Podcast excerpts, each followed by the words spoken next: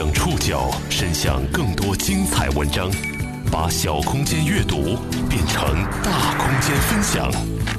报刊选读，把小空间阅读变成大空间分享。欢迎各位收听今天的报刊选读，我是宋宇。今天为大家选读的文章综合了腾讯古语实验室和《新京报》的内容。我们要来揭开一个打着网恋幌子的赌博骗局。今天在节目中所出现的所有当事人都使用了化名。今天我们要来认识一群渴望爱情的青年男女，他们总数近千人，分布在全国各地。他们的经历如出一辙，在婚恋交友网站上结识了几乎完美的婚恋对象，在对方蛊惑下参与网络博彩。当全部积蓄和借款全都冲进博彩账户后，恋人和钱财一起消失。他们这才知道，在那些线上恋人的眼中，他们只不过是用所谓爱情圈养的猪，养肥了自然要杀掉。报刊选读，今天和您一起了解爱情圈养骗局。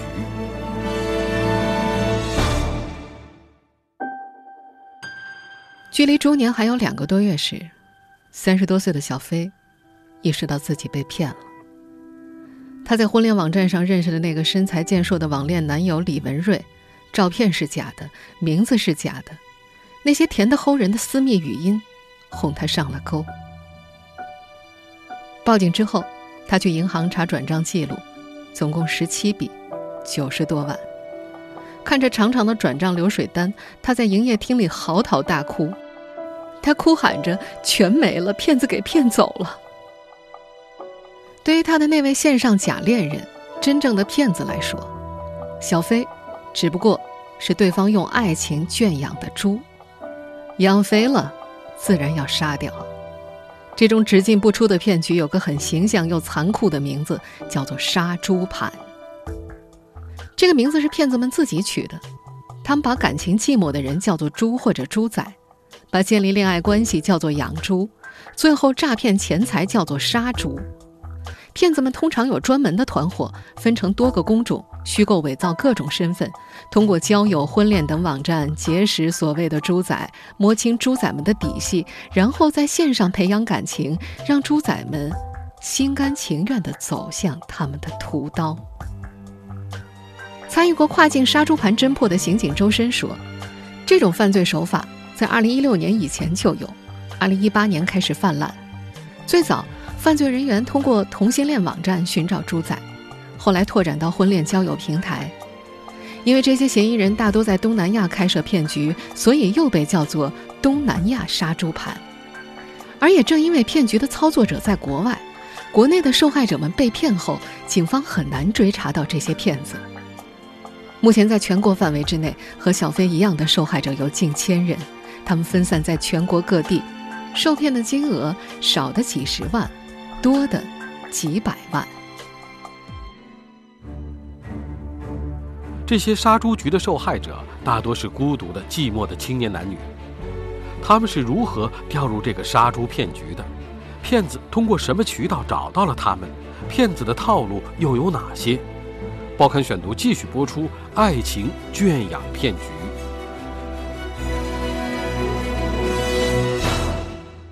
被骗九十多万的小飞是北方人，二零一八年到北京工作，和男朋友谈了多年之后遗憾分手。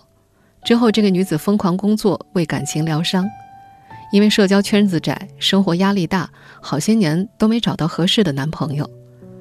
父母一直为她的婚恋状况着急，但小飞不想迁就，她渴望找到真爱，而不是为了结婚而将就。她注册了世纪佳缘交友网站的账号。二零一八年十月二十五号，一个世纪佳缘 ID 名为“戛纳坦率的右摆”的人给他回了消息，让小飞添加对方的微信。备注信息里，对方比小飞小两岁，浙江台州人，在北京从事 IT 工作，离异。加上微信之后，男子自称叫李文瑞，他说自己热爱健身和旅游。在后来的交流当中，李文瑞经常给小飞发来他正在健身的照片。照片上的他身材壮硕、阳光帅气，这正是小飞喜欢的类型。可直到确认被骗之后，小飞才知道，对方的照片是从网上找来的。他还在微博上找到了照片的博主，跟对方确认，跟李文瑞一点关系也没有。这些都是后话了。那会儿的小飞并没顾得上核实照片，他正在一点一点被对方的甜言蜜语攻陷。那时候每天早中晚，这个男人总是会给小飞发来问候，关心他吃饭了没，休息的如何。因为工作忙，小飞总是在晚上十点多才下班。微信那头的恋人就会在他步行回家的路上陪他语音聊天还会经常唱歌给他听。虽素未谋面，但小飞对对方的好感在一声声嘘寒问暖中逐步上升。在小飞保存的上千条聊天记录里，自称李文瑞的男子详细介绍了自己的生活履历，语气显得很随意、很轻松，还带着暖暖的南方口音。他安慰小飞，不要因为年龄比他大而担忧。他说：“都这年代了，姐弟恋不是多了去了吗？关键要看两个人合不合适。”小飞以为自己遇到了那个今生要等的人，两个人在线上打情骂俏，互相问候。他说自己体会到了久违的被人呵护的爱情。九零后小伙周明也以为自己遇到了真爱。二零一八年七月二十三号。一直渴望找到长久同性伴侣的周明，在一个同性交友平台上收到了名为郑哲航的好友申请。对方自称三十岁，在亚马逊做运营，住在北京欢乐谷附近。从那天起，这位男子每天都和周明聊天聊天过程中嘘寒问暖。碰巧那几天周明重感冒，郑哲航格外关心，让他去看医生，叮嘱他用姜汤泡脚，穿暖和点儿早睡。周明觉得心里很温暖。聊了大约一周的时间，郑哲航就说要和周明确定恋人关系。周明有些犹豫，是不是太快了点儿？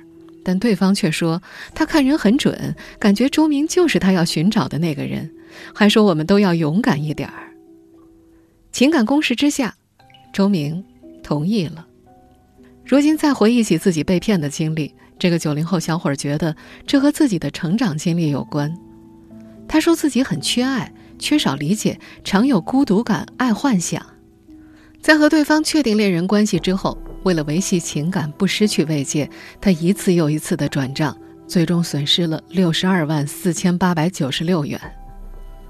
后来周明反思，自己就是缺爱，别人对自己好，就会特别的珍惜，会十倍的去爱对方。同样缺爱的。还有八零后女子小鱼，她为这份所谓的爱情付出的代价是两百二十七万五千元，其中四十八万是她离婚分房产得的钱，另外一百七十多万是贷款。这位在深圳工作的助产士，离异两年之后，为了寻求真爱，从婚恋网站上结识了一个自称叫江泽辉的男子，对方告诉他，老家浙江。在新加坡工作，准备二零一九年八月回深圳定居，有过失败的婚姻，所以更加懂得珍惜。小鱼说：“江泽辉的声音很好听，而且非常会安慰人，嘴巴跟抹了蜜一样甜，专挑网上的情话，一天到晚称呼他亲爱的，还不断的给小鱼发语音或发信息，说很想他。”二零一八年八月八号，得知小鱼要住院做手术。江泽辉提前一天网购送去了包装精美的鲜花，把小鱼感动得一塌糊涂。他说：“前夫从没给自己送过花，生日没买过礼物，也没煮过饭给他吃。”面对对方那些肉麻的情话和小惊喜，小鱼似乎瞬间失去了抵抗能力。在北京工作的小飞也一样，面对自称李文瑞的男子热切而又不低俗的表白。这个女子满是热恋的感觉，她说自己大脑迷迷糊糊的，经常会看着手机独自傻乐。而郑哲航对周明的感情攻势同样凌厉，他还会经常描述两人未来的生活，说要牵着周明的手去海边，吹着海风看海浪。周明说自己知道那些话很肉麻，但就是无法抵抗。江泽辉也经常给深圳的小鱼展示自己的生活，在那些照片当中。江泽辉经常出海钓鱼、吃燕窝、开游艇，他还让小鱼憧憬他们未来的日子，什么一起在国外买别墅了，孩子上贵族学校了，还要在海岛上买一所大房子，每天在海边散步。九零后男生周明被骗之后，花了很多时间去研究和分析这些杀猪盘。他发现，骗子对现在年轻人的处境和心理状况研究的相当透彻。骗子会描述美好的未来，比方会跟女生聊买房、聊孝敬父母，有的骗子还会给受骗者的父母送些礼物。等铺垫做得够了，然后诱使受骗者登录伪造的网站去投注。然而，这些骗子永远不会线下见面，他们会用各种借口来回避，比方说病了、要出差、要出国等等。花大把时间与受骗人培养感情，正是杀猪盘骗局中的套路。骗子不仅摸清了对方底细，还让对方深信不疑自己在热恋，并产生情感依赖，如同一头猪被诱骗着走向屠宰台，猛然不知接下来的命运。报刊选读继续播出：爱情圈养骗局。等到受骗人陷入热恋不可自拔之后，真正的重头戏——博彩骗局登场了。甜言蜜语网聊大约一周之后，李文瑞就告诉小飞，他要去澳门赚外快，帮葡京娱乐场做网站维护，还拍了几张澳门机场的照片发给小飞。到了二零一八年十一月二号，李文瑞让小飞帮忙登录重庆实时彩网站。他告诉小飞，每天晚上八点到八点半是他维护网站的时间，在后台可以修改赔率。半信半疑当中，小飞帮着吕文瑞充值了十万块，发现果然赚了几千块。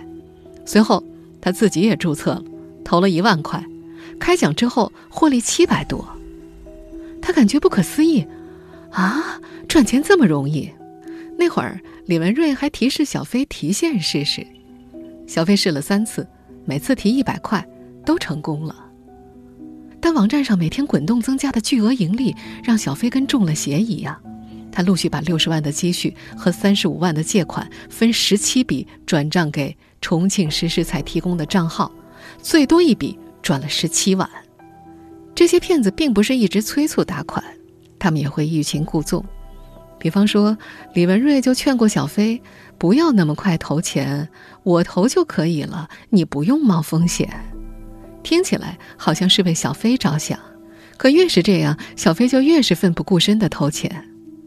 慢慢的，小飞投入的九十万变成了博彩账户上的一百二十多万，看起来他好像盈利了三十多万。小飞想把钱提出来还朋友，可这个时候他却发现，钱提不出来了。准备提现的那天晚上。李文瑞还给他打来了电话，一分钟的通话时长很简短。电话里，李文瑞告诉他：“我今晚要去紧急维护这个网站，老板不让带手机，你早点睡，我完成任务联系你。”等到小飞提现失败两个小时之后，那个网站就不能登录了。他有些担心，他想知道是不是李文瑞进行网站维护出了问题。整整一夜，网站都没法登录。不过，即便是无法提现，小飞最担心的还是自己的恋人。他给李文瑞发去了很多条信息，可一直没有应答。到了十一月十号晚上，小飞和闺蜜诉说了自己的遭遇，闺蜜的疑惑终于让她生疑。她开始在网上搜索实时彩，出现的网页上满屏都是控诉骗局的文字。到了十一月十一号凌晨。小飞选择报了警，民警很确定的告诉他：“你被骗了。”深圳八零后助产士小鱼的遭遇和北京的小飞如出一辙。小鱼的银行卡流水显示，从二零一八年八月五号到八月二十四号，他向那家网站的客服提供的账号一共转了五十五笔账，共计两百二十七万多。小鱼说，他在那家博彩网站的账户余额最高的时候有一千六百八十万，他欣喜地认为自己发财了，以后可以不用上班了。和小飞一样，此前小鱼也曾经成功提现过，提了五千块。可到了二零一八年九月一号，小鱼却发现自己在博彩网站上的账户被冻结了，要想解冻账户还得存二十六万，钱取不出来，亲属让他去报警。小鱼依然不愿意相信这是骗局，在派出所做笔录的时候，他还歪着头抗拒不配合。亲戚是又气又恨，警察也拿他无可奈何。一直等到二零一八年九月四号，他被所谓的恋人江泽辉给拉黑了，才终于醒悟了过来。九零后小伙周明的遭遇也差不多，放松警惕之后，他陆续往恋人提供的博彩网站里投钱，五万、十万、二十万，直到投进去五十多万，他有些害怕了，着急想把钱取回来。他联系客服说要取钱。可客服告诉他，流水要到达一千万才能够取，否则要交手续费，共九万八千八百八十八。周明孤注一掷，选择再一次相信，四处凑钱交手续费。可等他交了手续费之后，客服和所谓的恋人郑哲航都联系不上了，六十二万元打了水漂，他这才把被骗的事情告诉了家人。无论是小飞。周明还是小鱼，在和这些所谓的恋人交往的过程中，其实都曾经发现过骗子的漏洞，但那时的他们不仅被爱情冲昏了头脑，还被利益迷惑了心智。小飞记得，聊天的时候，李文瑞曾有几次下意识的叫出小朱，而他平时称呼小飞“大傻”或者“亲爱的”。小飞问小朱是谁，李文瑞解释没人。小飞也就没再追问。再后来，他回想，骗子可能应该同时跟另外的女孩聊天，另一个受骗的女孩叫小朱。小飞还曾经问李文瑞：“既然你从事 IT 行业，那你用什么语言？是 Java 吗？”李文瑞含糊地说：“哦，也有。”两人探讨互联网技术的时候，对方总是含糊其辞，打马虎眼。最关键的是，每次小飞转账的时候，总是提示账号有风险，而李文瑞就解释说，可能是因为流水太多被监控了。小飞居然就没再怀疑。这些被杀猪局欺骗的受害者，并不太愿意在现实生活中对亲朋好友倾诉经历，但愤恨、委屈和不甘总要有地方宣泄。他们大多都加入了受害者微信群，群友之间似乎更能互相理解。报刊选读继续播出：爱情圈养骗局。加入杀猪局受害者微信群之后，这些受害者们发现，和自己有着同样遭遇的人遍布全国各地，人数近千人，涉案金额从几十万到几百万不等。被骗的人群当中，有开公司的老板。有还在上学的学生，还有六十多岁的老人，在一个北京受害者群里，共有四十四名受害者。根据群管理员的不完全统计，群里受害人被骗总金额达一千零八十万。在微信群中，群友们互相倾诉各自的不幸。一个六十多岁的男同性恋被骗之后没报警。还有个骗子在和女孩的交流过程当中，发现自己真的爱上了女孩，向女孩摊牌了，让女孩等着他回国。群里偶尔也会讨论一下某地警方破案的新闻，这些受害者们发现，在那些新闻之下，总会有类似“太傻了，活该被骗”的网友评论，他们很委屈、很难过，却只能在群里互相鼓励。他们还关注着网上各种破案的信息，有时看到哪里的警方破了案，就会在脑袋里搜索一下自己认识的受害人案例，估摸一下是不是这起案子的受害者。要是能够并案，他们觉得就能看到希望了。从二零一六年至今，烟台、舟山、绍兴、宁波、深圳等多地警方都曾破获过杀猪盘的骗局。一位参与过跨境杀猪盘侦破的刑警周深介绍。这些杀猪盘大多开设在东南亚地区。这些年，实体赌博不景气，网络赌博开始兴起。在警方查获的杀猪盘当中，往往真假网赌混杂在一块儿。根据周深的介绍，杀猪盘最为严重的四个地方为菲律宾马尼拉地区、柬埔寨西哈努克市、老挝金木棉特区、中缅边境地区。开盘口的几乎都是福建老板。东南亚地区杀猪盘泛滥，原因很复杂。菲律宾是东南亚地区网络赌博唯一合法的地区，有许多盘口盘踞在这儿。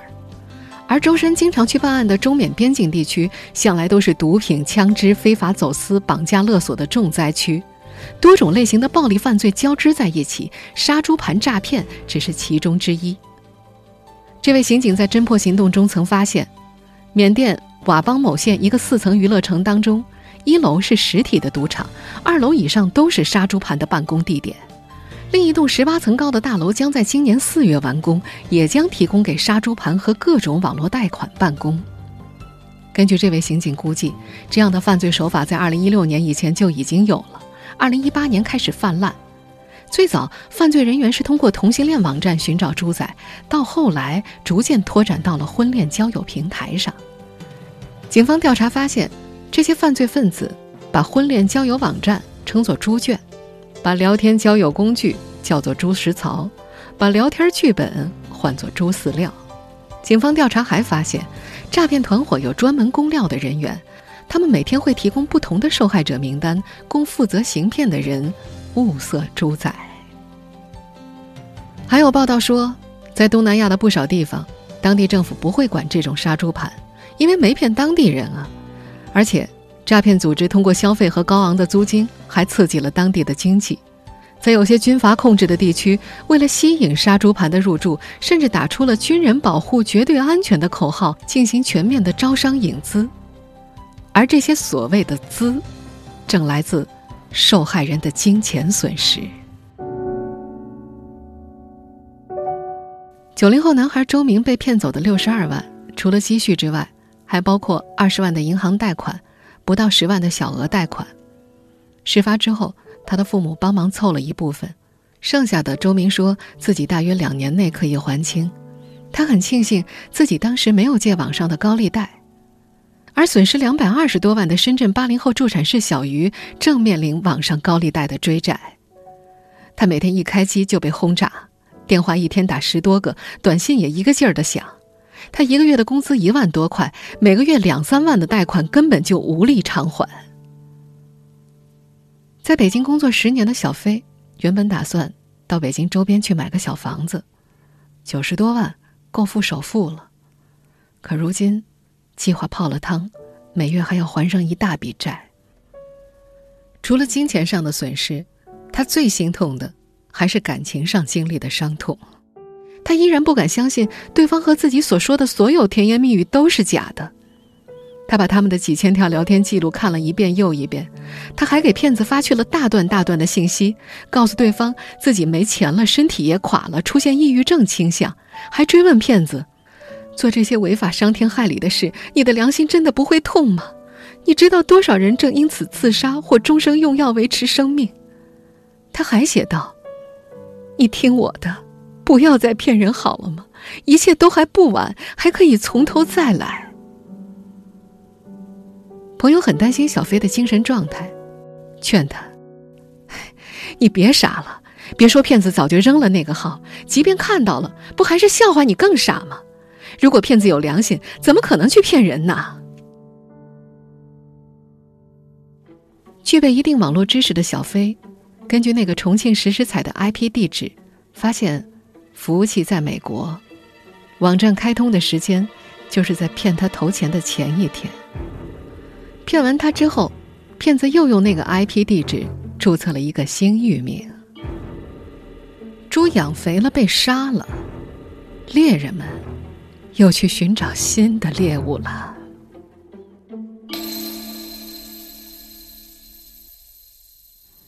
听众朋友，以上您收听的是《报刊选读》。爱情圈养骗局，我是宋宇，感谢各位的收听。今天节目内容综合了国语实验室和新京报的内容。收听节目复播，您可以关注“报刊选读”的公众微信号“宋宇的报刊选读”。我们下期节目时间再见。